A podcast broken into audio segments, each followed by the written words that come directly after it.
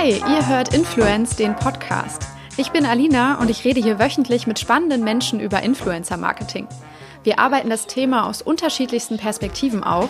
Es sind Menschen aus Unternehmen zu Gast, von Netzwerken und Agenturen, aber auch Journalisten und Wissenschaftler und natürlich die Influencer selbst. Warum das Ganze? Ich habe ein Buch über Influencer Marketing geschrieben, das ab sofort unter dem Titel Influence im Handel erhältlich ist und zeigt, wie man als Unternehmen gut und erfolgreich mit Influencern zusammenarbeitet.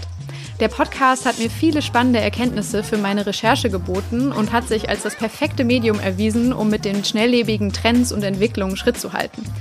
Für euch bietet er hoffentlich konkrete Tipps und Hilfestellungen für eure eigene Arbeit und für uns alle einfach ein besseres Gespür und Verständnis für die Branche und diese wundervolle Disziplin Influencer Marketing.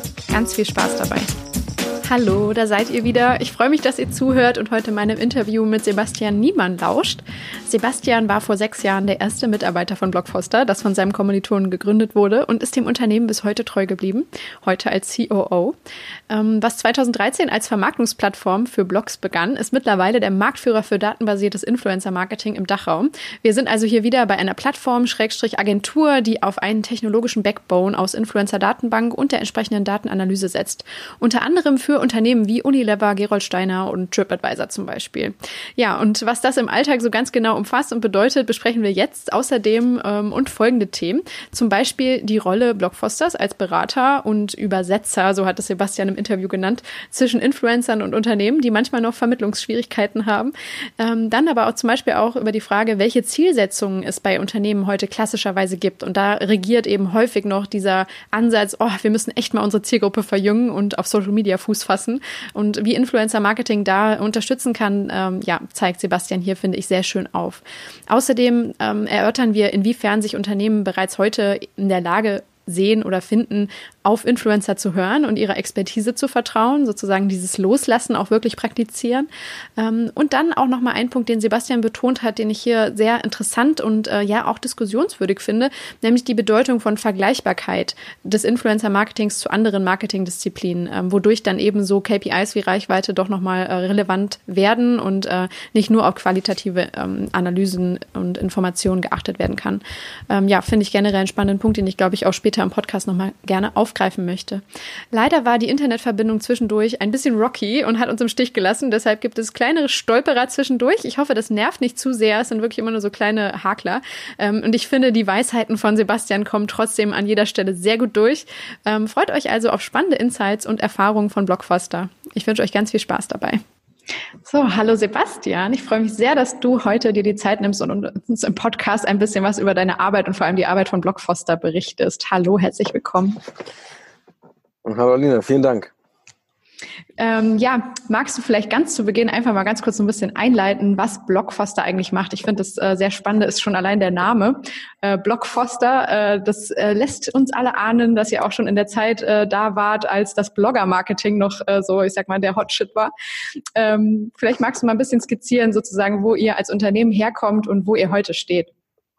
Ja, ähm, hast du komplett recht. Also wir sind tatsächlich schon seit ähm, sechs Jahren mit der Marke Blockfoster und selbst davor gab es noch eine Vorgängermarke, die Marke zeigen, ähm, die ähm, dann seit mittlerweile 2011, also jetzt fast acht Jahre am Markt ist. Äh, und du hast schon richtig gesagt, die Blogosphäre war sozusagen der Start, daher auch der Name. Ähm, und wir sind quasi aus einem ja, wir haben früher mit Stilanzeigen, aber auch mit Blockfoster halt Display-Ads ähm, auf Blogs platziert. Das war sozusagen der Kernpunkt. Dann gab's die Entwicklung in Richtung des Contents, sicherlich auch mit dem Aufkommen oder dem verstärkten Aufkommen von Instagram dann ähm, und dem ganzen Thema Influencer, weil der Name ist tatsächlich dann auch in der Rückbetrachtung irgendwann erst dazugekommen. Und ja, mittlerweile arbeiten wir allerdings nicht mehr nur auf Blogs, sondern auf sieben Kanälen. Also sind dazugekommen Instagram, YouTube, ähm, Facebook, Pinterest, TikTok, ähm, Twitter auch und sind mittlerweile ja Marktführer für datenbasiertes Influencer-Marketing im Dachraum. Mhm.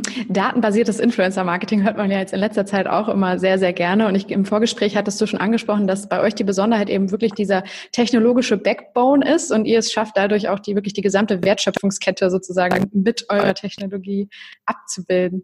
Ähm, kannst du das mal so ein bisschen beleuchten, sozusagen? Was ist eure, euer USP, euer Service, eure Leistung, für die die Kunden zu euch kommen? Genau, also in allererster Linie, ähm, neben der Technologie, komme ich gleich nochmal drauf, ähm, gibt es ein sehr erfahrenes und äh, ja auch sehr qualifiziertes Team, was äh, mittlerweile aus 45 Leuten besteht ähm, und auf der Technologie eben im Rahmen eines 100% Managed Service ähm, Influencer-Marketing-Kampagnen für unsere Kunden durchführt. Mm, und die Technologie hat seit Anfang des Jahres tatsächlich auch einen Namen. Das ist die Ecolot-Technologie. Die haben wir komplett selbst gebaut und die vereint eben alle Komponenten der Wertschöpfungskette im Influencer-Marketing ähm, und digitalisiert bzw. technologisch, er bildet die halt technologisch ab. Das bedeutet, ähm, das Ganze fängt vorgelagert an. Das ist auch noch außerhalb der Technologie, ähm, nämlich dass wir für unsere Kunden folgend ein Modell, was halt unabhängig von der Kanallogik erstmal ist, sondern tatsächlich auf die Kundenbedürfnisse eingeht, ähm, erstellen wir eine Strategie. Und dann ist es natürlich notwendig, wenn wir wissen, wo wir suchen und wen wir suchen oder wen wir haben wollen, dann tatsächlich das Netzwerk zu aktivieren. Und das ist der erste Part dann tatsächlich der Technologie. Das heißt, wir haben ein Netzwerk von 42.000 Influencer-Profilen. Das monatliche Wachstum schwankt ein bisschen zwischen 500 und 1000 Profilen derzeit. Ähm, und die sind mit dieser Technologie verbunden. Das heißt, die verbinden ihre äh, Kanäle beziehungsweise Profile mit, ähm, ihr, mit der Technologie und wir erheben dann direkt Daten. Neben den klassischen Daten, die irgendwie alle kennen, Follower, Likes, ähm, Soziodemografika und Co., sind da eben halt auch noch andere Daten mit bei, wie beispielsweise die Wohnorte der Influencer. Wenn wir jetzt über Events sprechen, zum Beispiel ein passend spannender Punkt. Ähm, und ähm, genau, auf Basis der Daten, also der Reichweite, Daten im Fall, ähm, erfolgt halt eben auch eine Preissetzung. Dann gibt es einen Matching- und Pitch-Prozess, ähm, nachdem dann der Vertragsabschluss äh, folgt. Dann gibt es eine Content-Prüfung, die auch alles, das passiert alles innerhalb der Technologie. Mhm. Ähm, dann natürlich Tracking, Optimierung, Reporting und am Ende auch Bezahlung. Ja, also wir hantieren nicht irgendwie mit Rechnung, sondern das ist sozusagen alles in der Ecolot-Technologie abgebildet. Und diese zehn Schritte, kann man grob sagen, sind tatsächlich die ähm, Schritte, die auch bei jeder Influencer-Marketing-Kooperation anfallen, unabhängig davon, ob die jetzt auf TikTok, Instagram oder auf einem Blog stattfindet. Hm. Und ihr unterscheidet da auch nicht, sage ich mal, zwischen kurzfristig und langfristig, sondern egal äh, quasi, welches Ziel man mit der eigenen Influencer-Marketing-Strategie als Kunde oder als Unternehmen verfolgt, man kann äh, quasi in allen Fragen dann damit zu euch kommen. Oder habt ihr so, ich sag mal, spezielle Steckenpferde oder so, auf die ihr eher spezialisiert seid? Naja, also grundsätzlich ist es, glaube ich, so, und das ist ja auch äh, mittlerweile einem Diskussion, ähm, dass grundsätzlich man Influencer-Marketing langfristig strukturieren sollte. Bedeutet, äh, dass man Influencer findet, die gut zu einem passen und insbesondere, das vergisst man auch ganz gerne mal, wo die Communities eben auch positiv auf die Marke reagieren. Und ähm, dann sollte man dort eben versuchen, langfristige äh, Kooperation. Das muss jetzt nicht zwingend sein, dass es jeden Monat ist, aber dass man zumindest eine langfristige Verbindung zwischen dem Influencer und der Marke schafft. Dafür haben wir wiederum auch technologische Produkte. Sind ähm, Private Networks, das heißt, wo Kunden sich bei uns ähm, eigene Subnetzwerke sozusagen bilden, in denen sie halt ihre Influencer dann ähm, ja, bespielen und verwalten können. Ja, darauf würde ich auf jeden Fall später auch super gerne nochmal eingehen. Ich würde sagen, wir machen das gleich mal so Schritt für Schritt äh, einmal durch, durch die Wertschöpfungskette. Ähm, wie äh, bist du denn überhaupt zu dem Thema gekommen? Weil das finde ich ja generell bei meinen Gästen auch immer super spannend, so ein bisschen rauszufinden, ähm, hey, äh, vor 20 Jahren hast du das wahrscheinlich noch nicht gemacht. Äh, also wie hat dich der Weg ins Influencer-Marketing geführt? Ähm, ja, also etwas untypisch, ähm, weil, naja gut, dass man Influencer-Marketing, ich weiß nicht, ob man es mittlerweile studieren kann, aber ich vermute mal. Ich glaube ja, im Zweifel schon. Ich glaube, es gibt irgendeine Akademie, äh, wo man das auf jeden Fall kann. gut, irgendeine Akademie trifft es. Ähm, nee, ich bin, habe tatsächlich einen anderen Hintergrund. Ich bin Politik- und Verwaltungswissenschaftler. Ach wow, okay, und, den hatte ich noch nicht äh, hier im Podcast. Verwaltung. Also ganz naheliegend eigentlich. Mhm. Und genau, ähm, habe an der Zeppelin-Universität meinen Bachelor gemacht und da habe ich auch einen der Gründer, den ähm, Jan Hohmann, kennengelernt und habe dann in Lüneburg meinen Master gemacht in Public Economics, ähm, Law and Politics, also noch ergänzt sozusagen um den VWL-Bereich und ja, bin dann, also bin schon, habe schon während des Studiums für die Vorgängerfirma im Festinanzeigen gearbeitet und war dann erster Mitarbeiter von Blockfoster. Mhm. mhm. Jetzt sechs Jahre her und bin da tatsächlich komplett mitgewachsen. Das heißt, ähm, Evolution dieser Markt gemacht hat und den sicherlich dann auch Blog, die auch Blockbuster gemacht hat, die habe ich genauso mitgemacht. Und mittlerweile bin ich COO. Das heißt, ich verantworte ähm, eigentlich alles, was in Richtung der Werbekunden und der Influencer geht. Das heißt, mhm. angefangen einer Erstansprache der Kunden, über die Strategieerstellung, ähm, den klassischen Vertrieb natürlich, äh, die Kundenbetreuung und natürlich nachher auch die Datenanalysen. Das liegt sozusagen als in meinem Verantwortungsbereich. Hm. Ähm, Finde ich super spannend. So gerade der Bereich Public Policy ähm, geht da auch schon so ein bisschen in Richtung, äh, ja, ich sag mal, ah, wie, wie, wie nenne ich das? Ein bisschen Parallelen ja auch wirklich zur PR, ne? Da ist auch sehr viel Arbeit. Irgendwie siehst du da teilweise Parallelen so im Influencer-Marketing, wo dir diese Public Policy Approach auch so ein bisschen geholfen hat. Total. Ich glaube, was, ja, also ich bin jetzt kein PR-Profi. Ich habe allerdings ähm, im Bundestag als auch im Europäischen Parlament ähm, ja kurze Stationen, also ja. Praktika gehabt und da man relativ schnell gesehen hat, ist halt, dass es wichtig ist, ähm, nicht einfach nur eine harte Message rüberzugeben und irgendwo hinzuschreiben, sondern das Ganze halt eben so zu verpacken, dass die Leute auch verstehen. Und ich glaube, an dem Punkt sind wir bei Influencer Marketing halt regelmäßig, dass wir Produkte und Sachverhalte haben, die kompliziert sind und vielleicht ja. auf den ersten Moment auch nicht so spannend wirken und sich dann hinzusetzen und zu überlegen, okay, wie kriegen wir das mit einem Mehrwert kommuniziert, wie kriegen wir das interessant kommuniziert, sodass sich das Leute auch gerne anschauen, weil darum geht's ja im Kern. Ja. Ähm, das ist, glaube ich, eine Sache, die man da auf jeden Fall mitnehmen kann. Und wie wichtig auch menschliche Beziehungen wahrscheinlich in dem Ganzen sind, ne? Also wen du wie überzeugen kannst und äh, welche Stellschrauben du bei wem drehen kannst und so. Finde ich auch super spannend. Der menschliche Faktor. Total. Ich glaube, dass das Thema Influencer-Marketing, ähm, auch wenn wir jetzt ein Technologieanbieter sind ähm, und dann natürlich auch darauf Wert legen, weil wir sehen, dass es halt einfach an vielen Stellen hilft, ist die menschliche Komponente äh, natürlich immer noch maßgeblich. Wunderbar. Wollen wir uns denn jetzt einmal so ein bisschen diesem Prozess widmen? Ähm, welche, ich sag mal, welche Sorte ähm, Unternehmen und vielleicht auch Branchen oder Industrien ähm, kommen überhaupt auf euch zu? Ist das eine ganz krasse Bandbreite oder habt ihr vielleicht irgendwie einen Schwerpunkt Fashion, Sport, Beauty, die Classics oder macht ihr da wirklich ähm, von allem etwas? Mm, naja, also man muss natürlich sagen, dass die Verteilung, also dass ein Influencer-Marketing im Health and Fitness beziehungsweise im Sport oder im Fashion-Bereich äh, viel, viel früher angekommen ist als in anderen Branchen, mhm. bedingt natürlich auch, dass wir da viele Kunden haben. Ja. Ähm, gleichzeitig haben wir da keinen bestimmten Fokus in dem Sinne, als dass wir sagen, okay, ähm, Ziel muss es halt sein, ähm, Kunden, und die ist auch egal im Kern aus welcher Zielgruppe die oder aus welcher ja, aus welcher Kundenzielgruppe die kommen, ähm, zu bespielen und da halt eben sinnvolle Marketingmaßnahmen zu machen. Und so haben wir zum Beispiel auch zu den größten Kundengruppen zählen dann eben Verlage, Pharmaunternehmen, Finanzen und eben auch die Lebensmittelbranche. Ja. Und mit, mit was für Businessproblemen kommen diese Unternehmen so am meisten oder öftesten auf euch zu? Ähm, wir haben das mal analysiert und mhm. es ist tatsächlich so, dass die meisten versuchen tatsächlich immer noch jüngere Zielgruppen zu erschließen. Also ein ganz typisches Motiv ist, okay, ich habe eine Zielgruppe, die äh, ist jenseits der 35 oder der 40. Ich ähm, merke, ich habe irgendwie die letzten Jahre das Internet oder zumindest das Social Media verpasst und ja. merke jetzt, dass ich da anfangen muss, irgendwie Aufmerksamkeit zu generieren, bin aber mhm. vielleicht auch von mir aus selbst, also als Unternehmen selbst nicht nicht, noch nicht so in der Lage ähm, zu kommunizieren und ähm, möchte deswegen halt irgendwie Erfahrung sammeln mit den Influencern zusammen.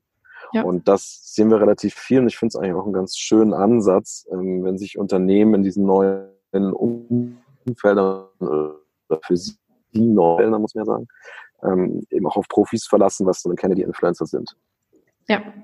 Ähm, ich würde die Frage, bevor ich sie vergesse, möchte ich sie quasi direkt hier stellen, weil ich das irgendwie einen der spannendsten Punkte finde, weil ich in letzter Zeit immer sehr viel davon predige. Ähm, wenn ihr quasi noch so ein bisschen Berührungsängste habt mit Social Media, wenn ihr da erstmal erste Schritte wagt und euch noch etwas unsicher fühlt und dann quasi Influencer erstmal so als den ersten Schritt für euch definiert habt oder einen der ersten Schritte, äh, was ich auch total richtig finde, ähm, findest du oder wie siehst du das? Äh, in der Praxis, sind diese Unternehmen dann tatsächlich bereit, von der Expertise der Influencer auch äh, zu zehren und denen zuzuhören und äh, ich sag mal, die auch wirklich aktiv einzubinden und auf ihren Rat auch ein bisschen zu hören, also von ihnen zu lernen, besser sich im Social Web sozusagen zu bewegen? Oder ist das doch alles immer noch ein bisschen abgeschlossen und so ein bisschen Stellvertreterkampagnen sozusagen, weil man es selber noch nicht wirklich kann?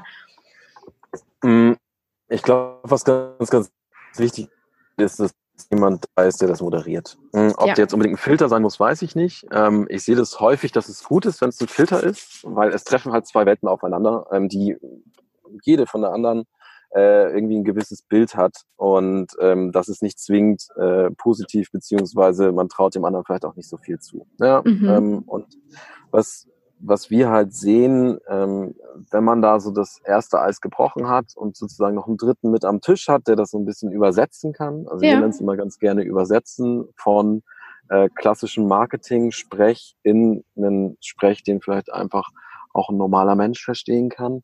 Ähm, das ist so unsere Rolle, da sehen wir uns halt ganz stark. Ja, also es gibt bei uns immer zwei Briefings, eins, was der Kunde kennt und eins, was der Influencer kennt. Und ah, okay. ähm, wir, wir, arbeiten ja. da tatsächlich so, weil ja. auch wenn ein Kunde ein Influencer-Briefing schreiben würde, ähm, würde er häufig was anderes meinen als das, was der Influencer war.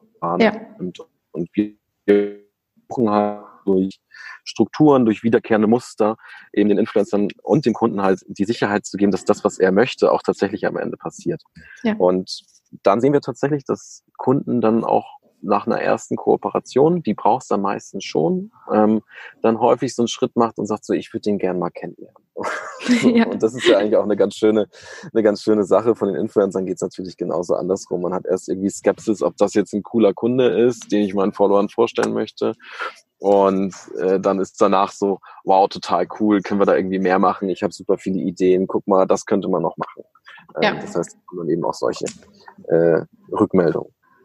Sehr schön. Ähm, ja, gehen wir doch noch mal ein bisschen zurück. Sagen wir mal, ich bin jetzt eins dieser Unternehmen und ich habe dieses Problem, äh, ich möchte jüngere Zielgruppen erreichen. Wie würdet ihr dann in diesem Prozess sozusagen vorgehen? Und ähm, ich finde es ja erstmal schon mal toll, dass ihr von Anfang an mit drin seid, ne? auch die Strategie aktiv mitentwickelt dann in diesem Fall. Aber wie sieht der Prozess aus? Also wichtig ist da tatsächlich auch der strategische Prozess, der Entscheidungsprozess. Wir haben häufig äh, den Punkt, dass Kunden zu uns kommen und sagen, ja, ich möchte jetzt was mit Instagram machen, ich möchte jetzt was mit gerade TikTok machen. Genau. Und ähm, wir stellen als erstes mal die Frage, okay, machen wir nochmal einen Schritt zurück. Wer ist denn eigentlich deine Zielgruppe? Und sagt, okay, ich möchte jüngere Leute erreichen. Dann ist häufig erstmal die Frage Definition von jung. Äh, wenn wir die geklärt haben, ja. geht es halt weiter. Und wir schauen uns halt an, okay, was haben wir für ein Mediennutzungsverhalten zum Beispiel auch, ja, brauchen, was, was wollen wir eigentlich kommunizieren, was ist das für ein Kunde und erst dann kommen eigentlich die Kanäle. Die Kanalentscheidung ist mit der letzte Schritt. Ähm, mhm. Es kann natürlich auch eine Kombination sein. Ne? Also Entscheidung heißt jetzt nicht, dass man sich gegen alle entscheidet oder dann nur einen nimmt, sondern das kann halt eben auch eine Kombination sein. Aber wichtig ist halt, glaube ich, dass man das tatsächlich als nach hinten stellt und sich dann für einen Kanal entschieden hat, wo man sagt, okay, mit dem Medium auch kann ich meine Inhalte kommunizieren, dann äh, geht man halt eben auf die Influencer zu, die in diesen Kanälen aktiv sind und dann sagt man, hey, schaut mal her, das wäre das Setting, was wir haben mit dem Kunden. Wie würdest du dich denn da drin verwirklichen? Das heißt ja auch, dass ihr sehr eng verwoben seid tatsächlich mit der, ich sag mal, Social Media Strategieentwicklung der einzelnen Kunden, oder? Also es geht ja schon über Influencer Marketing fast hinaus, wenn es darum geht, ähm, welche Botschaften wird dieses Unternehmen mit Influencern auf folgenden Plattformen sozusagen ähm, ver vertreten. Also da müsst ihr ja sehr aligned sein, wahrscheinlich. Ganz massiv. Also ich glaube ehrlich gesagt, das ist auch, ähm, also es wäre übertrieben, wenn man sagen würde, es ist immer so, es ist ein Wunsch Wunsch, dass es so ist. Und es muss eigentlich noch darüber hinausgehen, weil ich glaube, das wirkliche Potenzial von Influencer-Marketing entfaltet sich halt, wenn man die Messages nimmt, die der Kunde sowieso kommuniziert ja. und dann halt eben nochmal in den Worten von einem Dritten, also einem Influencer, in diesem Fall dann nochmal gibt und nochmal emotional auflädt. Ja, das ist schon abgegrenzt. Das ist nicht irgendwie die erweiterte Presseerklärung, ähm, aber man bewegt sich sozusagen in, diesem Marken, in dieser Markenwelt dann mit. Und ich glaube, das ist eine äh, Herangehensweise, die sehr, sehr wichtig ist. Und aus dem Grund arbeiten wir halt eben auch mit vielen Agenturen zusammen, die das ja häufig für ihre Kunden entwickeln. Und da sind wir häufig schon dabei, bevor das Produkt überhaupt auf dem Markt ist. Ähm, das ist, finde ich, eben auch ein wichtiger Punkt, den wollte ich sogar in dem Fall auch mit ansprechen, dass ja oft für jeden dieser Teilbereiche immer eine andere Agentur oder ein anderer Dienstleister zuständig ist. Ne? Ähm, wie schafft ihr das in der Praxis, dann wirklich mit allen allein zu sein, dass dann quasi nicht, ähm, ich sag mal, fünf Parteien am Tisch sitzen und ihr auch noch und äh, keiner weiß, was der andere eigentlich will? Also ist das Setup manchmal ein bisschen kompliziert in dem Fall? Klar gibt es kompliziertere und einfachere Setups. Im Kern ist es so, je früher wir halt im Prozess mit bei sind, dabei sind, ja. ähm, desto besser können wir uns sozusagen einordnen. Ich glaube, worauf wir immer brauchen und was wir halt immer brauchen, ist halt eine Wahrheit von Ziel und Art der Kommunikation oder auch Inhalt der Kommunikation, die passiert. Und dann können wir uns anschmiegen, weil dann ist es halt schon noch so, dass Influencer Marketing nochmal eine Spezialdisziplin ist, die jetzt nicht äh, mit dem gleichen Slogan wie die ähm, wie die Facebook-Seite des Kunden kommunizieren kann, sondern da müssen wir dann halt eben schon nochmal Anpassungen vornehmen. Aber klar, wenn die Social-Media-Abteilung sagt, so, wir spielen in der Woche das Thema, dann sollten wir das wissen, damit die Influencer sich gegebenenfalls halt eben auch mit dem Thema beschäftigen können. Also nehmen wir jetzt mal, ähm, ich weiß nicht, äh, einen Händler X, der gerade ein Thema zum Kochen mit Grünkohl macht, dann wäre es halt mhm. natürlich smart, wenn die Influencer, die in der Woche veröffentlichen, sich auch mit dem Thema Grünkohl beschäftigen und der User dann halt eine coole Experience hat, indem er quasi das äh, beim Influencer ein Grünkohlrezept sieht, dann auf die, meinetwegen das Instagram-Profil ähm, des, des Kunden kommt, halt sieht, ah, hier gibt's noch fünf mehr, das trifft genau das, ähm, warum ich jetzt eigentlich hierher gekommen bin. Und dann funktioniert es natürlich richtig gut. Ja, auf jeden Fall. Ähm, Hast du dann, also in dem Fall macht es ja auch total Sinn, finde ich, wenn sogar auch der Influencer in der Lage ist, auch nochmal eigene Themen reinzugeben. Ne? Also wenn er einerseits natürlich geprägt wird von den Themen, die das Social Media Team entschieden und definiert hat, aber dass es auch so eine Art Bottom-up-Prozess gibt, dass man sozusagen auch so ein bisschen Sourcing in seiner Zielgruppe und Community ein bisschen betreibt und vielleicht auch der Influencer der Treiber von neuen Themen für den Kunden sein kann. Das finde ich auch immer ganz cool, solche Ansätze. Tatsächlich, das bilden wir im Pitch-Verfahren ab. Und ich glaube, das ist auch nochmal ganz wichtig zu verstehen. Also wir haben uns sehr bewusst ähm, gegen so eine Chat-Funktion entschieden, wo irgendwie ein Influencer dann im Zweifel noch mit dem Kunden chattet, weil dann wird es, glaube ich, zu kleinteilig. Mhm. das ähm, zerstört dann halt auch wieder die Möglichkeit für den Kunden, wirklich eine breite Kampagne zu fahren.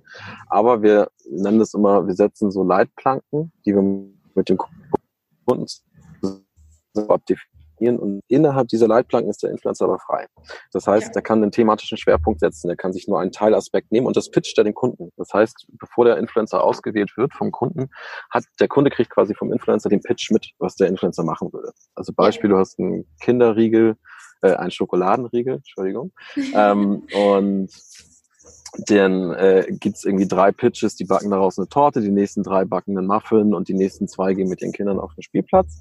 Und dann kann der Kunde halt sagen, okay, ich möchte gerne eine Torte, einen Muffin und einmal Spielplatz. Mm, und natürlich ist jetzt sehr vereinfacht gewesen, sind ja. die äh, Pitches noch wesentlich äh, interessanter inhaltlich. Ja. Genau, aber das ist ja schon ein sehr wichtiger Bestandteil eben auch eurer, eures Ansatzes, finde ich, ne? Eben, dass sich der Influencer sozusagen beim Unternehmen bewirbt, äh, schon mit einem Konzept oder einer ersten Idee, ist ja ähm, ein sehr schöner, interessanter ähm, Engel, wie man das spielen kann. Also wäre das quasi die nächste Station. Ich habe meine Strategie jetzt festgelegt, so ungefähr, ähm, oder weiß zumindest, was ich will, was meine Ziele sind und wer meine Zielgruppe. Ähm, wäre dann also der nächste Schritt, diesen Pitch-Prozess über eure Technologie und Plattform sozusagen anzuschieben. Ähm, ja, nur dass du es nicht ungefähr festgelegt hast. Ähm, wir, ja. und das ist auch unsere Aufgabe, wir wollen beiden Parteien eine Sicherheit bieten. Mhm. Deswegen fordern wir auch von Kundenseite ein, dass wir ein ganz klar, das definiert der Kunde mit uns zusammen im Prozess, ganz klar wissen, okay, was soll passieren? Und das sind die Bedingungen, die der Influencer schon sieht, in dem Moment, wo er sich entscheidet, überhaupt eine Bewerbung abzugeben. Auf KPI-Basis dann auch schon? Also, dass ähm, er sieht, was er erreichen muss, oder? Ähm, was er erreichen muss, hängt immer am einzelnen Influencer und Kanal, ähm, aber primär, was die Anforderungen sind. Muss ich zum mhm. Beispiel zu einem Event fahren, das ist einfach, ja. aber möchte der Kunde gerne ein Posting und eine Story oder nur ein Posting, möchte, muss ich äh, eine bestimmte Produkteigenschaft hervorheben.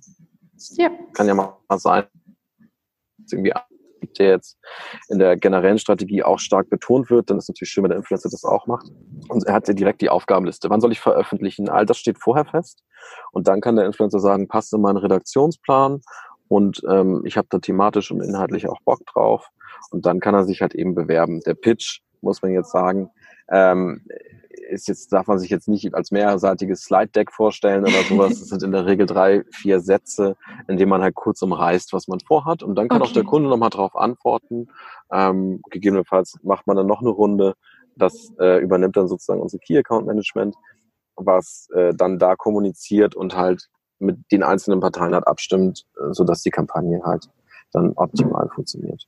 Ja, und ähm, die Influencer sind im Endeffekt dann äh, Teil dieser 40.000 registrierten Creator sozusagen, die sich auf eurer Plattform finden, oder? Oder sind das auch Akteure von außerhalb?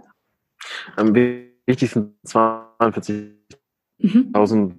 viele. Es sind weniger äh, Personen sozusagen. Ähm, mhm genau, die Influencer sind bei uns registriert und pitchen dann entsprechend. Also die, die kriegen das sozusagen zur Verfügung gestellt und da ist es so, dass wir auch versuchen, und das ist tatsächlich auch Bestandteil unserer täglichen Arbeit und da können wir auch noch wesentlich besser werden, dann eben Influencern auch nur Kampagnen vorzuschlagen, die wirklich gut zu ihnen passen. Ja. Das ist halt immer der Anspruch da, ähm, Exzellenz zu erreichen, dass wir halt immer ein gutes Matching haben, dass auch der Influencer nicht so eine blöde Erfahrung hat, dass er zum Beispiel regelmäßig abgelehnt wird oder so. Gewisse Ablehnungen sind in Ordnung, das ist auch normal, das ja. wissen die Influencer auch. Aber wenn das überhand nimmt, ist natürlich auch doof und dann bewerbe ich mich im Zweifel dann nicht auf die Kampagne, wo ich dann wirklich vielleicht perfekt gepasst hätte. Und passiert dieser Vorschlag schon automatisiert oder sind da immer noch Menschen involviert? Ja, Nein, das passiert automatisiert im System. Mhm. Ähm, neben den ganzen Reichweitendaten haben wir halt eben auch thematische Daten. Das heißt, ja. jeder Influencer, wenn er sich registriert, ähm, vergibt auf 24, erst auf 24 Hauptkategorien 13 Punkte und dann ergeben sich daraus quasi wieder Subkategorien und darauf vergibt er nochmal Punkte. Beispiel, ähm, du bewegst dich im Bereich Essen und Trinken und machen wir jetzt mal einfach, ausschließlich da, gibst du alle 13 Punkte auf Essen und Trinken. Dann geht ein neues Fenster auf und wir fragen dich, okay, machst du vegetarisch, vegan, Barbecue, glutenfrei, und den fünften habe ich jetzt vergessen. Und ja. ähm, dann sagst du, okay, ich mache ein bisschen vegetarisch, ich mache ein bisschen ähm, vegan. Und wir können dann sagen, okay, das ist ein Blog, was überwiegend sich mit veganen Inhalten im Bereich Essen und Trinken beschäftigt.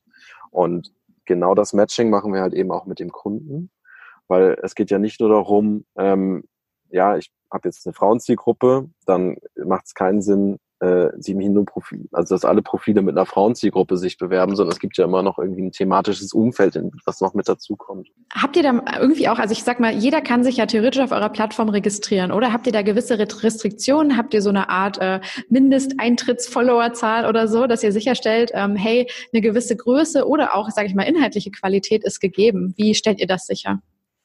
Mhm also grundsätzlich kann sich jeder registrieren, das ist richtig. Ähm, das kommt aus einem ganz einfachen Gedanken, weil zu Foster heißt ja auch, dann müssen wir am Aufziehen helfen oder aufziehen. Und ähm, wir wollen uns jetzt nicht nur quasi direkt auf die Profis äh, fokussieren, sondern wir geben Leuten ja auch Hilfestellung. Dafür gibt es die Academy, wo wir einfach Inhalte geben, die zur Professionalisierung oder bei der Professionalisierung helfen oder auch bei Bestellung helfen. Kooperation, und das ist dann nämlich der Unterschied, ähm, daran kann man teilnehmen ab, ähm, ja, kommt ein bisschen drauf an, aber eigentlich sagen wir grob ab 5000 Followern kommt man dann eben auch für Kooperation in Frage. Und da gibt es natürlich dann auch nochmal einen entsprechenden Qualitätscheck. Sowieso, jeder, der sich registriert, geht durch einen initialen Brand Safety Check. Das bedeutet, ähm, alles, äh, was, ja, sag ich mal, nicht Brand Safe ist, also was irgendwie rechtsradikal, Porno oder sonst was ist, ja. wird halt sofort äh, abgelehnt. Ja,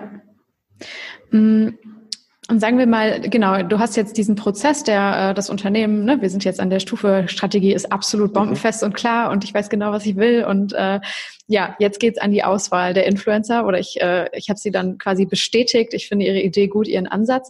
Ähm, wie würde es dann weitergehen? Wie seid ihr in die Umsetzung zum Beispiel? Sagen wir mal, es geht um, ähm, bitte erstell mir drei Stories und äh, zwei Videos für YouTube oder so.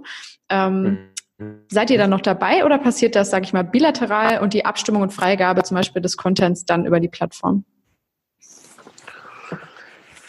Genau, also wir, also erstmal wird der Influencer dann gebrieft und beauftragt. Über euch dann, oder? Also ihr seid genau. genau, ihr seid dieser Mittler, ja. Mhm. Genau, der Auftrag erfolgt mit uns und der Vertrag des Influencers ist auch mit uns. Ähm, das hat ein, für den Influencer einfach eine gewisse Sicherheit und hat natürlich irgendwie auch was mit ähm, Payment-Strömen dann nachher zu tun, weil wir können ja nicht jemanden bezahlen, den wir nicht beauftragt haben. Das ist zumindest schwierig. Ja. Mhm. So, und dann äh, ist der Influencer, erstellt seine Inhalte. Ja. Ähm, wenn er Fragen hat, kann er natürlich jederzeit anrufen oder eine Mail schicken. Äh, das ist, da haben wir dann entsprechend den, da sind die Key Account Manager dann wieder gefragt. Die arbeiten in beide Richtungen, sowohl mit den Influencern als auch mit den äh, Werbekunden. Mhm. Und dann lädt der Influencer seine Inhalte bei uns in der Technologie hoch und wir prüfen die in, in View. Das heißt, wir haben rechts wieder die gesamte äh, Liste an Sachen, die gefordert wurden. Das fängt ganz einfach an, wie mit Werbekennzeichnung, ähm, Markennennung und so weiter und so fort. Ja. Und kann dann eben auch relativ komplex werden, was Farbwelten und Co. angeht. Das wird einmal abgeprüft vom Key Account Manager. Der gibt das dann frei. Und dann äh, kann der Influencer entsprechend posten. Sollte dann ein Fehler noch drin sein, sollte irgendwas fehlen, ähm, rejecten wir das quasi und der Influencer macht eine Korrekturschleife. Mhm. Ich finde, das klingt schon sehr standardisiert und ich denke mal, es hilft natürlich Kunden vor allem auch mit einer großen Zahl von Influencern parallel zusammenzuarbeiten, oder? Ähm, habt ihr mal auch erhoben, so was bei, ich sag mal, einem Auftrag oder so im Schnitt ähm, für eine Zahl an Influencern aktiviert wird durch eine Marke oder ein Unternehmen? Also mit wie oh. vielen, die auf einen Schlag zusammenarbeiten?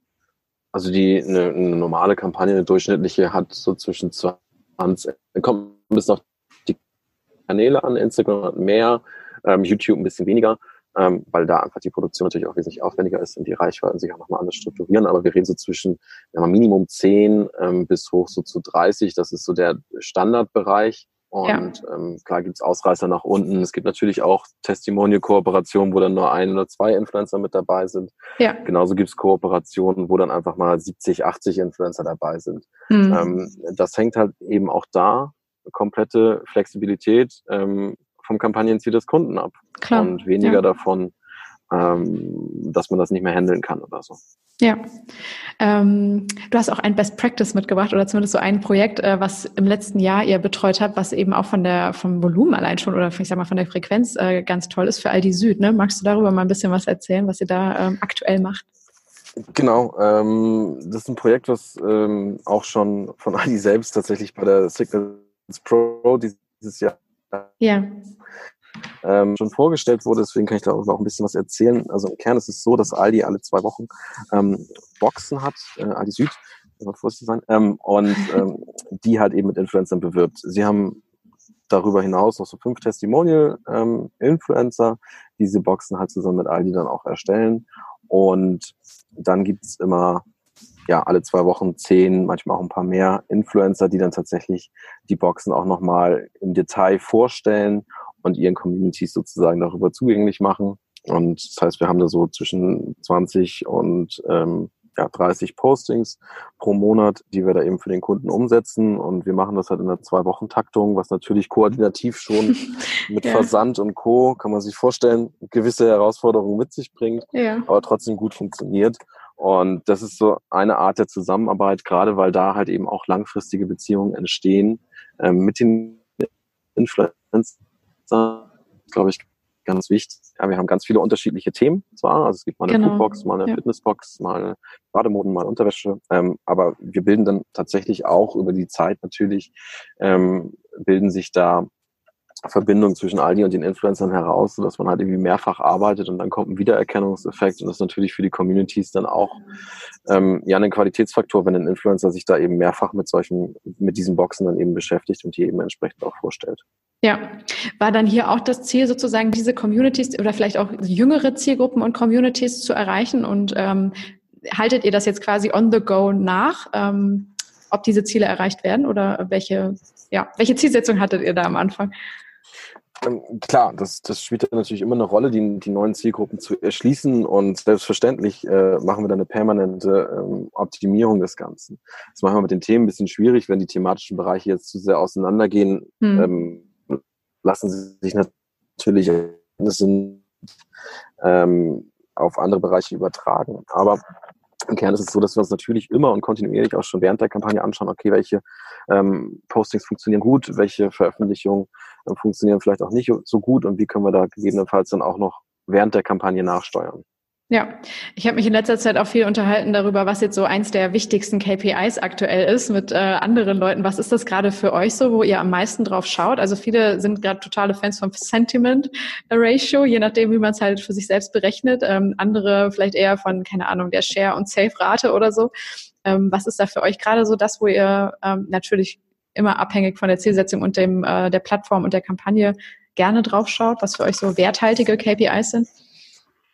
Ja, du hast gerade schon einen einem, mit einem Adjektiv ganz nett beschrieben, was häufig das Problem ist, wenn wir uns jetzt gerade im Markt über ähm, KPIs unterhalten, ja irgendwie so selbst berechnet mhm. äh, äh, äh habe ich mir selber überlegt und äh, keiner weiß so richtig, wie die Formel ist. Ja. Ähm, das halten wir grundsätzlich für sehr, sehr schwierig. Ja, wir sind ähm, das machen wir nicht mehr, aber haben früher halt eben Banner geschaltet und das ist halt ganz einfach ähm, und das ist auch zu einfach, aber ja, da heißt es halt, okay, es gibt ein View und eine Klickrate, vielleicht noch Uniques.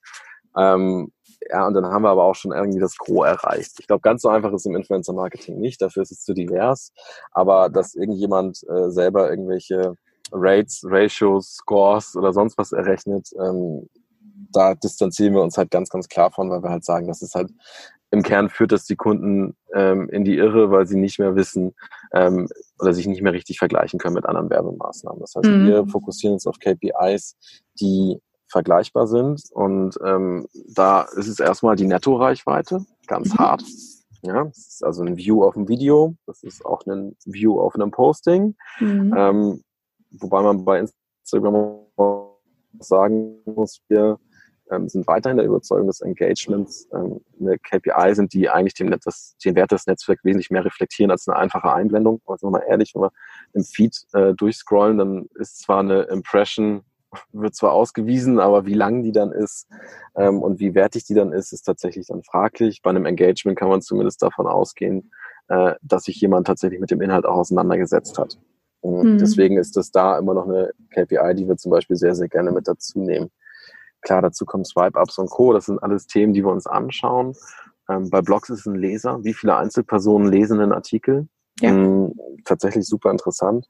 Und was habe ich jetzt vergessen? Ähm, TikTok, ja, ist noch Experimentiermodus natürlich, mhm. ähm, wobei wir es jetzt voll integriert haben. Wir haben die ersten Kampagnen umgesetzt, sehr gute Erfahrungen gemacht. Auch da sehen wir Likes, Kommentare, ähm, sind gerade ja natürlich auch mit einem qualitativen Faktor, aber wenn es um harte Kennzahlen geht, sind das tatsächlich die Kennzahlen, auf die man sich da konzentrieren sollte.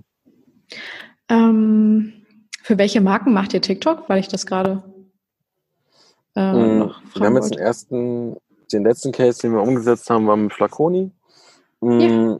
Ist tatsächlich sehr gut gelaufen. Und ähm, was wir da halt sehen, ich meine, der Zweifel, was man bei TikTok ja auch ganz realistisch einfach mal sagen muss, ähm, ist halt so, dass die Daten, wir alle nicht genau wissen, wie hoch die Datenqualität da ist. Ähm, Inwiefern kannst du das so ein bisschen ja, ausführen? Naja, wir haben halt wenig Soziodemografike, Soziodemografika. Wir haben, ähm, mhm. ähm, also jetzt gibt es nur auch wirklich ausgewählte Profile, haben das. Davon kann man ein bisschen was ableiten, aber in der Breite irgendwie verfügbar ist es halt noch nicht. Ich glaube ehrlich gesagt, dass es kommen wird, aber ähm, bisher muss man sich da irgendwie noch so ein bisschen auf die sichtbaren KPIs, sag ich mal, verlassen. Das ist insofern spannend, äh, als dass wir extrem hohe Engagement Rates Das wäre einzelnen Posting von bis zu zehn Prozent. Und mhm. wenn man sich die dann nochmal qualitativ anschaut, und auch das haben wir dann natürlich gemacht, ist es halt so, dass die Kommentare sich tatsächlich inhaltlich mit den Produkten auseinandersetzen. Ähm, okay. Und zwar nicht irgendwie nur ein paar, sondern tatsächlich der überwiegende Teil.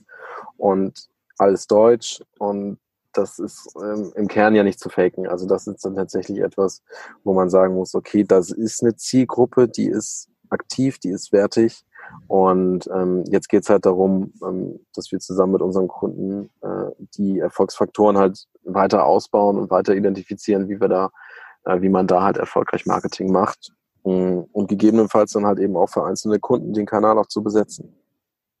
Ja, ich finde das gerade eine spannende Diskussion, weil wir das hier auch mit vielen Kunden irgendwie ähm, parallel immer mal wieder diskutieren und äh, man hat so ein kleines Déjà-vu, finde ich. Ne? Also es ist jetzt halt wieder einer der neuen Player und ähm, man hat, äh, finde ich, hier gerade so im Social-Media-Bereich, Influencer-Marketing natürlich so ein bisschen, jetzt langsam habe ich das Gefühl, über, durchschaut man das Spiel und man weiß, okay, in fünf Jahren werden wir wieder über ganz andere Plattformen wahrscheinlich diskutieren, who knows. Ähm, ja, du bist ja jetzt auch schon sechs Jahre dabei. Ne? Was hast du das Gefühl, ähm, ja, was, was verändert sich gerade? Kann man überhaupt noch so äh, Social Media Kommunikation und insbesondere auch Influencer Kommunikation machen, wie es im Jahr 2015 noch geklappt hat? Wahrscheinlich nicht, oder? Nee, ähm, das auf keinen Fall. Ich, man sieht es eigentlich bei jedem Kanal, der ähm, ja, sag ich mal, jetzt nicht mehr so stark wächst. Und da gehört mittlerweile in Instagram sicherlich dazu, dass sich dort halt Lösungen und Anbieter ähm, positionieren, die das Ganze halt technologisiert haben und damit auch ähm, möglich machen, das Ganze zu operationalisieren, zu verstetigen. Es mhm. kommen immer neue Player rein. Wir hatten das vor ein paar Jahren mit Snapchat. Äh, Musically haben wir auch drüber diskutiert. Da sind wir uns, glaube ich, einig. Klar, es gibt irgendwie so ein paar Leuchttürme auf Snapchat, aber da ist jetzt, was Influencer-Marketing angeht, zumindest in Deutschland, mh, sehe ich da jetzt nicht viel passieren. Ähm, Musically ist jetzt TikTok. Genau. ist also nochmal wiedergekommen. Aber ähm, was da halt, glaube ich, spannend ist, ist, dass wir eine neue Art, der, also eine andere Art der Kommunikation haben. Ja, Snapchat ist mit Instagram Stories gut abgeholt worden. Ich glaube, TikTok, selbst mit der Integration, wie sie es jetzt gerade versuchen, ja bei Instagram danach zu ziehen, ist ist schwierig. Ähm, mhm. Pinterest wird kaum drüber gesprochen, was ich persönlich super schade finde. ja, gerade genau. Zielgruppe. Gerade weil ihr diesen Schwerpunkt auf Blogs habt, ne, ist Pinterest für euch bestimmt sehr, sehr interessant und spannend, oder?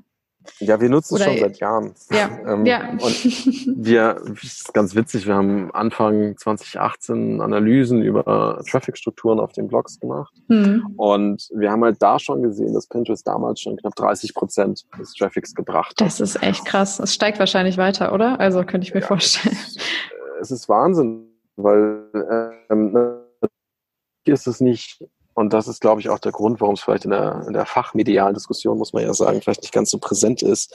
Es ist halt nicht das fancy äh, Netzwerk, wo irgendwelche viralen Sachen ganz schnell passieren. Ja. Beziehungsweise, wenn es viral ist, ist es nicht, nicht zwingend sichtbar. Ja. Ähm, und trotzdem sind da unfassbare Zielgruppen unterwegs, die eigentlich bisher kaum mit äh, kaum bespielt werden, obwohl das eigentlich der Kern des Influencer-Marketings ist. Pinterest lebt ja eigentlich von der Mehrwertkommunikation und ähm, weil sonst würde ich mir es nicht pinnen. Also wenn mich das nicht interessiert, ja. dann pinne ich es mir nicht. Ergo muss ich irgendwie triggern, dass derjenige sich das pinnt und das schaffe ich in der Regel über einen Mehrwert. Ja. Und da ist ja der spannende Faktor, dass das eigentlich das ist, was wir seit Jahren tun. Da reden wir auf Blogs von, da haben wir auf YouTube von geredet, da äh, reden wir auf Instagram uns seit drei Jahren den Mund fusselig. Und jetzt ist da ein Netzwerk, was das quasi alles schon hat und es ja. wird halt kaum beachtet. Und das, das glaube ich, auch eine Sache, die sich ändern wird, wenn wir jetzt Richtung 2020 gehen. Dann haben wir wirklich, sage ich mal, aktiv fünf Netzwerke. Facebook, Twitter würde ich jetzt mal mit in Klammern setzen. Ja. Ähm, haben wir fünf aktive Netzwerke. Das in-house abzubilden ähm, oder auch als Agentur ähm, ohne irgendwie eine Technologie abzubilden, wird halt fast unmöglich.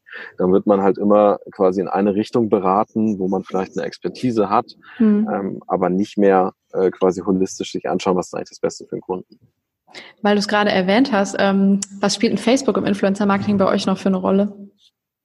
Ähm, ja, Sharing ein bisschen. Mhm. Und für Amplifikation nutzen wir das Ad Network natürlich auch. Ansonsten ähm, eigentlich keine mehr. Also wir, An Akteuren nicht, ne? Irgendwie Facebook-Gruppenaktivitäten nee. oder so, habt ihr da? Okay. Ja, das wäre nämlich so der einzige Bereich, wo ich noch was sehe. Ja, genau, ne, genau. Aber ähm, also ja, und da sehe ich auch wenig Marken, die das mittlerweile irgendwie ansatzweise so anzapfen oder so diese Gruppendynamiken äh, und Aktivitäten und mit den Playern vielleicht noch mehr machen. Zumindest ja, nicht äh, super popular Cases. Ähm, genau. Und der Rest, ja, ist lustig eigentlich, ne? Also so, das, ich finde auch so Influencer oder Akteure, Reichweitenstarke, finden dort irgendwie gar nicht statt im Influencer-Marketing. Das stimmt, ja. Mm, wenn wir äh, genau nochmal ganz kurz so auf, auf Pinterest schauen, was würdest du sagen, was muss ein Unternehmen, das 2020 erfolgreich auf Pinterest ins Game einsteigen will, mitbringen oder machen und investieren an Zeit oder Ressourcen? Ja, das ist tatsächlich eine Frage der Ressourcen äh, oder Allokation in dem Fall, ja. weil Pinterest lebt natürlich von viel Content. Und genau, und regelmäßigen Pinnen und Aktivitäten und so, ne? um dich nach oben zu spielen. Genau. Ja. Das ist halt aufwendig. Und ähm, also wenn ich es in-house mache. Wenn ich ja. in-house diese ganzen Contents produziere, ähm, ist es schwierig, weil der muss immer, damit er funktioniert, muss auch noch renoviert sein. Ähm, ja, da, da habe ich irgendwie mannigfaltige Herausforderungen. Mhm. Und gerade dafür eignen sich halt Influencer. Ja, wenn man überlegt, ähm, ich habe jeden Monat, das reicht noch nicht ganz. Ja, aber nehmen wir mal an, ich mache jeden Monat ein Board. Mhm. Da habe ich meine zehn Pins drauf, die für mich erstellt wurden von Influencern, die sich individuell mit meinen Produkten auseinandergesetzt haben. Dann habe ich zumindest mal einen Grundstock. Klar, besser sind fünf Boards und 50 Pins oder noch mehr, das ist klar, aber da ist dann natürlich auch immer die Frage, wie so die äh, Bereitschaft ist, quasi dafür auch zu bezahlen auf Kundenseite. Ja. Aber das ist auf jeden Fall ein Grundstock. Das heißt, man kann Influencer eigentlich sehr gut nutzen. Das macht auch komplett Sinn, ähm, Influencer dafür zu nehmen, weil die Leute wollen ja nicht die Pressemitteilung sich pinnen und auch nicht ähm, das Dr. Oetker Kochbuch, sondern die wollen ja Inhalte pinnen, die von Menschen, die sich mit Themen beschäftigen, im Kern ganz Menschen, also Influencern, ja. ähm, erstellt wurden und die finden sie interessant und die pinnen sich dann. Und so baue ich mir natürlich nachhaltig Traffic auf. Ja. ja, diesen Punkt wirklich Influencer als Creator einzusetzen und dann auch auf den eigenen Kanälen zu spielen, ne, das ist so auch etwas, was ich hoffe, dass wir nächstes Jahr noch öfter sehen werden, ähm, wo ich aber schon das Gefühl habe, dass sich mehr Marken diesem ganzen Thema öffnen. Also wie du es am Anfang ja auch schon angedeutet hast, so ein bisschen ähm, loslassen und ähm, diese Menschen auch mal, ja, keine Ahnung, was machen lassen und liefern lassen und das dann auch mutig auf der eigenen Plattform zeigen, weil ähm, ja, also sehr, sehr viele Unternehmen, die sich gerade in diesem Feld bewegen, haben ja auch wirklich das Problem, wo kommt dieser Content her? Ne? Wo kriege ich tolle Inhalte her, die eben einen Mehrwert bieten und meine ähm, Zielgruppen auf den unterschiedlichen Plattformen entertainen und irgendwie binden. Das, äh, ja, hoffe ich, dass das noch mehr Leute erkennen. Ja, und da hat auch echt der Aufruf. Ne? Ich meine, das sind Leute, die bewegen. Sie hatten es ja eingangs mit, wen frage ich, wenn ich neu anfange? Äh, ja. Genau denjenigen, der da ist und schon erfolgreich ist. Und das sind dann halt die Influencer. Und bei Pinterest ist jetzt eigentlich ein perfektes Beispiel, ja. ähm, wo man das sehr, sehr gut machen kann. Mm, ihr nutzt ja zum Beispiel eure Akademie, hast du eben schon gesagt, um auch wirklich Influencer ähm, noch professioneller zu machen, aufzustellen, denen einfach Tipps an die Hand zu geben. Und gleichzeitig äh, seid ihr auch sehr aktiv dabei, ähm, sage ich mal, der Branche noch mehr ähm, Professionalisierungsgrad zu geben, zum Beispiel durch die Signals Pro, die ihr veranstaltet. Ne?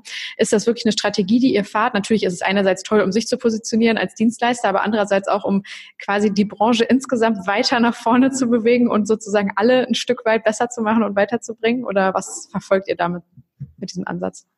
Ja, also wie gesagt, es ist im Namen drin, dementsprechend ist es auch in der DNA.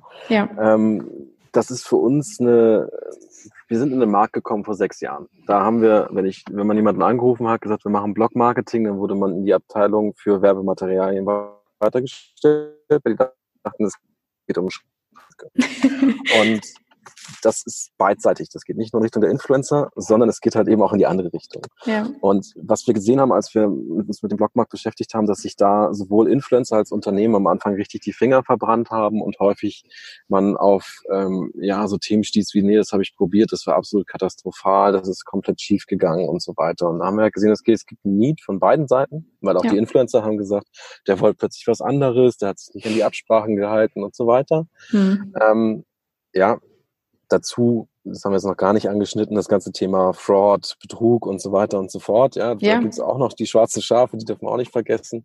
Und das führt zu so einer Konstellation, ähm, dass wir, wenn wir diesen Markt, und so sehen wir den halt, wir wollen nicht irgendwie in einem Elfenbeinturm sitzen und sagen, das ist richtig, das ist falsch, sondern wir wollen halt unsere Kunden mitnehmen und mhm. ihnen zeigen, warum es richtig ist und den Influencern zeigen, warum der Kunde vielleicht gerade das möchte, was jetzt vielleicht auch nicht in Kram passt. Und die Signals Pro, davor gab es Cebit Signals, ähm, ist tatsächlich genau der Ausdruck dessen. Wir haben gar nicht so viel selber gesprochen tatsächlich. Jetzt klar, wir haben es veranstaltet, dadurch sind wir sichtbar, aber wir haben im Kern unsere Kunden sprechen lassen. Aber die TBWA war da, da war Aldi da, eine Sparkasse, Schuhe.de, eine Fernsehlotterie, Otto.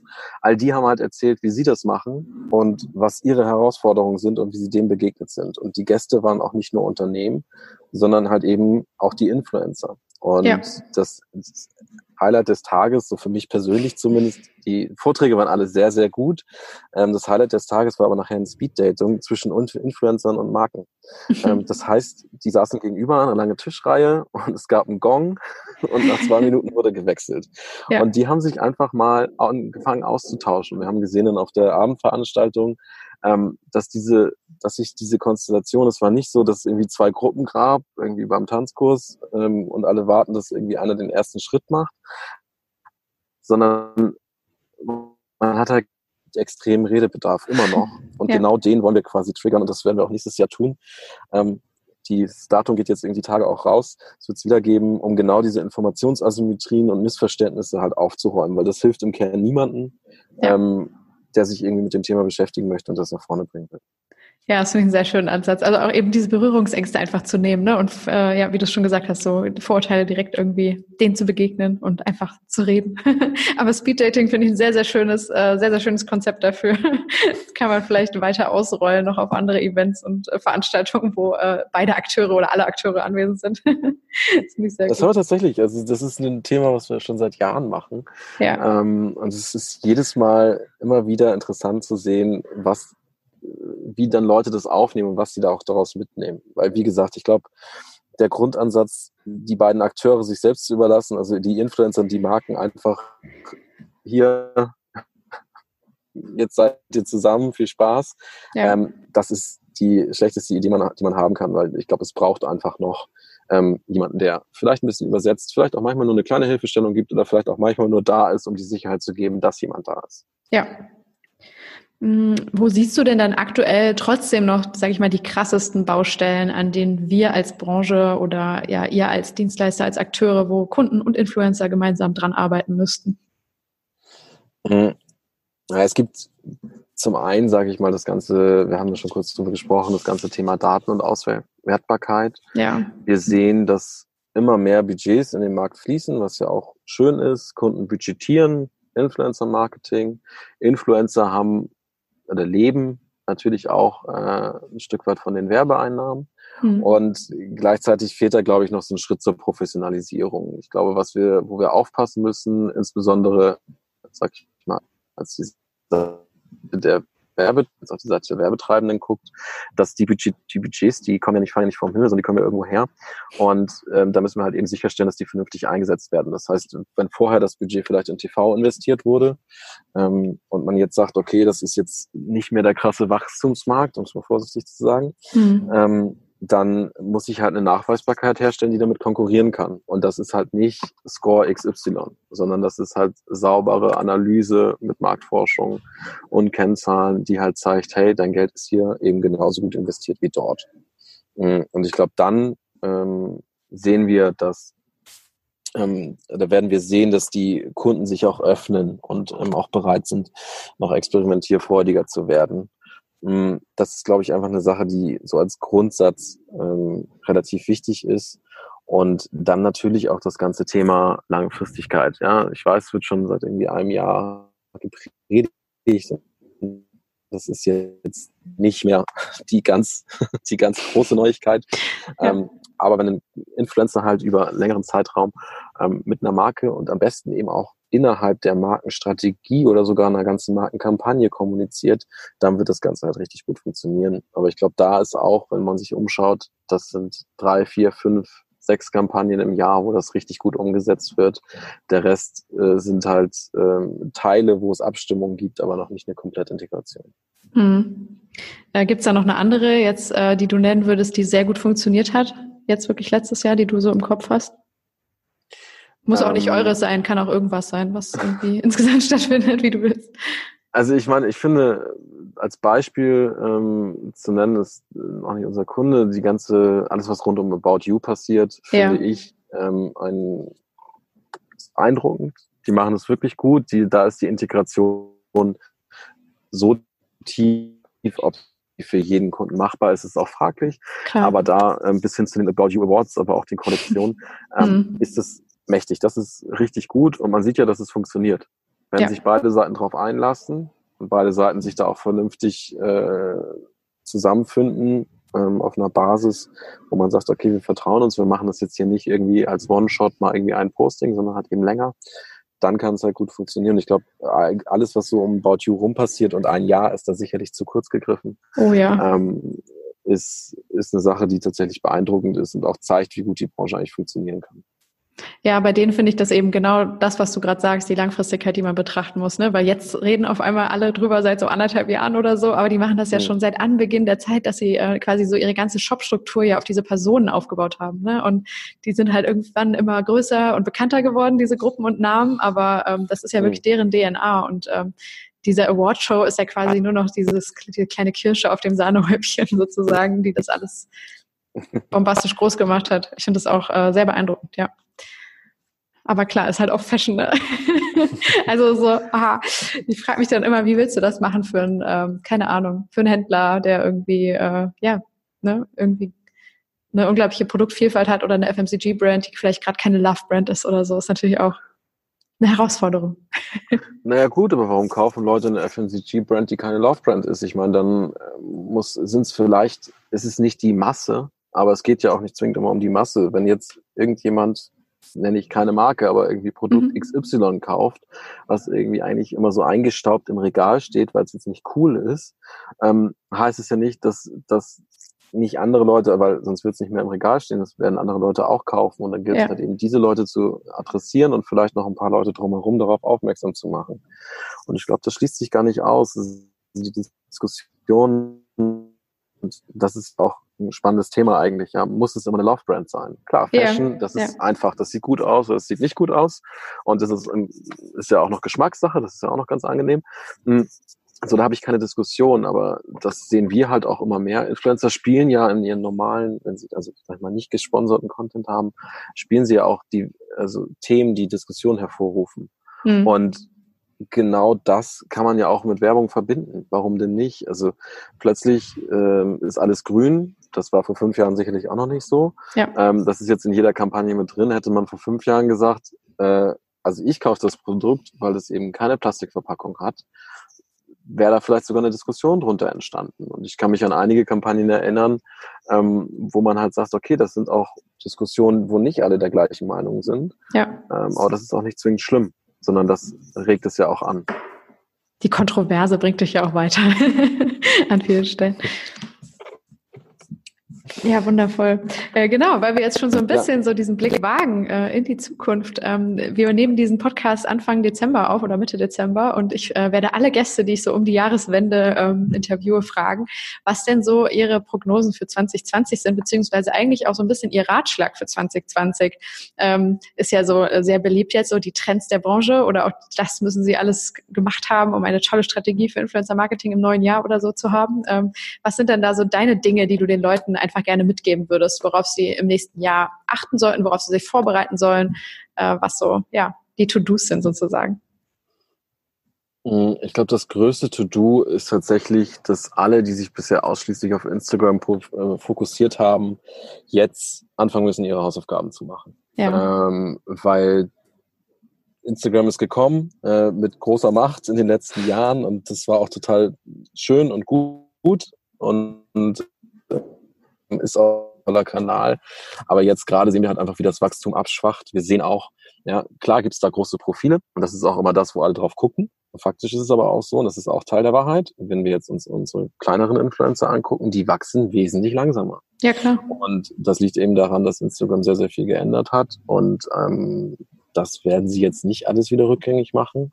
Und dementsprechend sollte man sich halt mit Kanälen, insbesondere den neuen, Thema Pinterest, Thema TikTok, Thema was auch immer noch kommt, ähm, beschäftigen. Und ähm, das ist, glaube ich, und das wird viele Kunden vor riesige Herausforderungen stellen, weil wenn man bei Instagram jetzt weiter sich darauf fokussiert, wird man immer mehr Geld da reinlegen müssen, um die Reichweiten, die man vorher generiert hat, wieder zu generieren. Ja.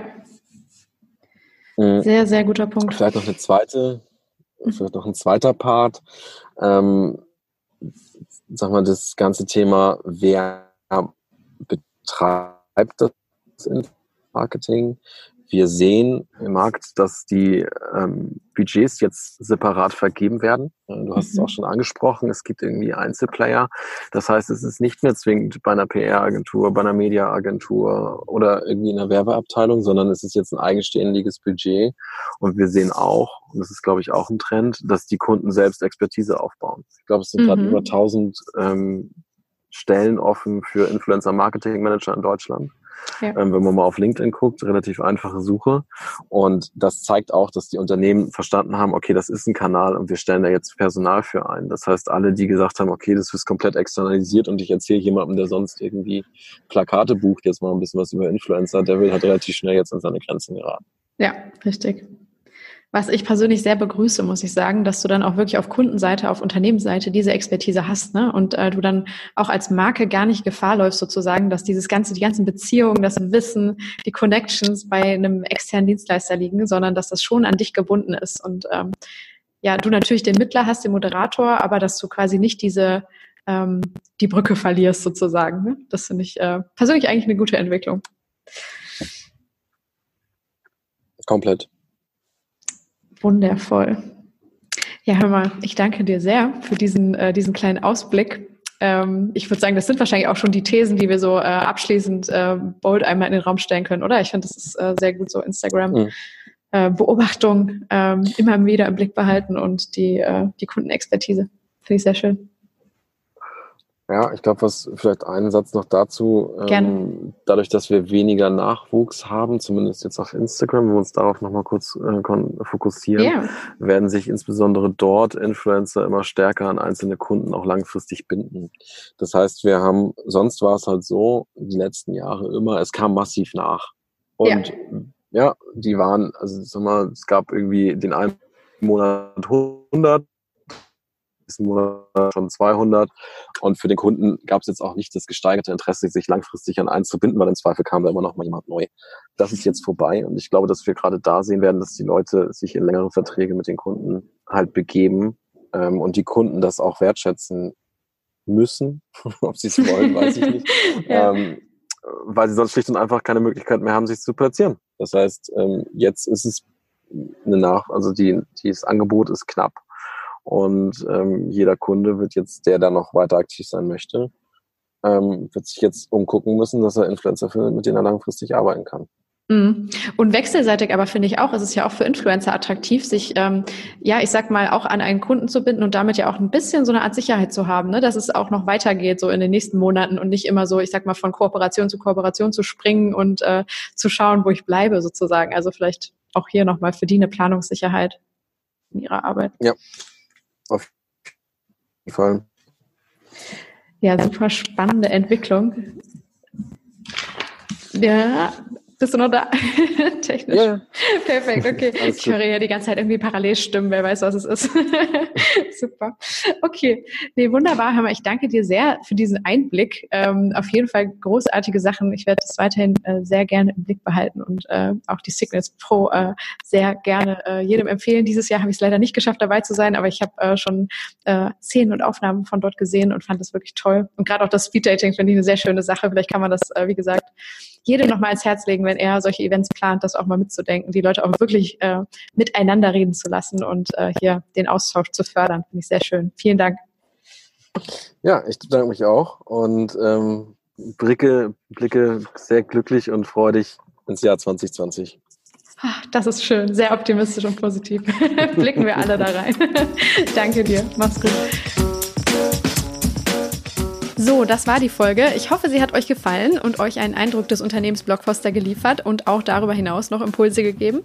Ich bedanke mich sehr für eure Zeit, freue mich immer über Bewertungen auf iTunes, über gerne auch kritisches Feedback und bin sehr dankbar, wenn ihr den Podcast selbst abonniert und ihn einem guten Freund oder Kollegen empfehlt, für den es interessant sein könnte. Seid nächste Woche gerne wieder dabei, dann reden wir mit Niklas Broich von Kongstar über seinen Content- und brandgetriebenen Influencer-Marketing-Ansatz, was ich euch schon jetzt sehr ans Herz legen möchte und kann. Es war ein ganz tolles Gespräch mit ihm. Ähm, ich danke euch jetzt für eure Zeit bei diesem tollen Gespräch, dass ihr gelauscht habt und äh, kommt gut durch die Woche. Bis zum nächsten Mal. Bye, bye.